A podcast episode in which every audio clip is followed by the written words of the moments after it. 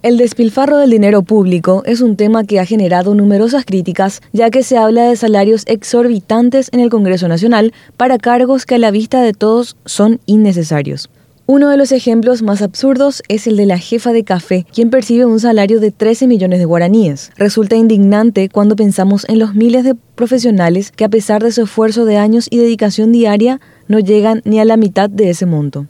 Es evidente que hay una falta de criterio y priorización en el manejo de los recursos, lo que refleja una gestión irresponsable y poco transparente. No tenemos que olvidar que el dinero público proviene de los impuestos que pagamos todos los paraguayos, por lo que tenemos derecho a exigir que se utilice de manera responsable. El Congreso Nacional debería ser un espacio en el que se toman decisiones políticas y se legisla para el bienestar de la sociedad, pero lo que tenemos hoy en día está lejos de eso. El derroche de dinero público en cargos innecesarios pone en entredicho la integridad y la verdadera vocación de servicio de los legisladores. Entran los hijos, los hermanos, los amigos, las parejas, hay trabajo para todos ellos. Algunos opinan que se los persigue, que en el caso de los hijos ellos no tienen la culpa. Otros refieren que tienen idoneidad para sus cargos. Hasta ellos mismos se escudan con la palabra confianza. Mientras los ciudadanos solo vemos una cosa, abuso. Es imperante que se realicen cambios estructurales en la asignación de salarios y cargos con el objetivo de reflejar una distribución más equitativa. Los ciudadanos que se esfuerzan y dedican tiempo y energía en estudiar y mejorar constantemente merecen ser reconocidos y remunerados acorde a sus méritos y aportes reales a la sociedad sin importar color.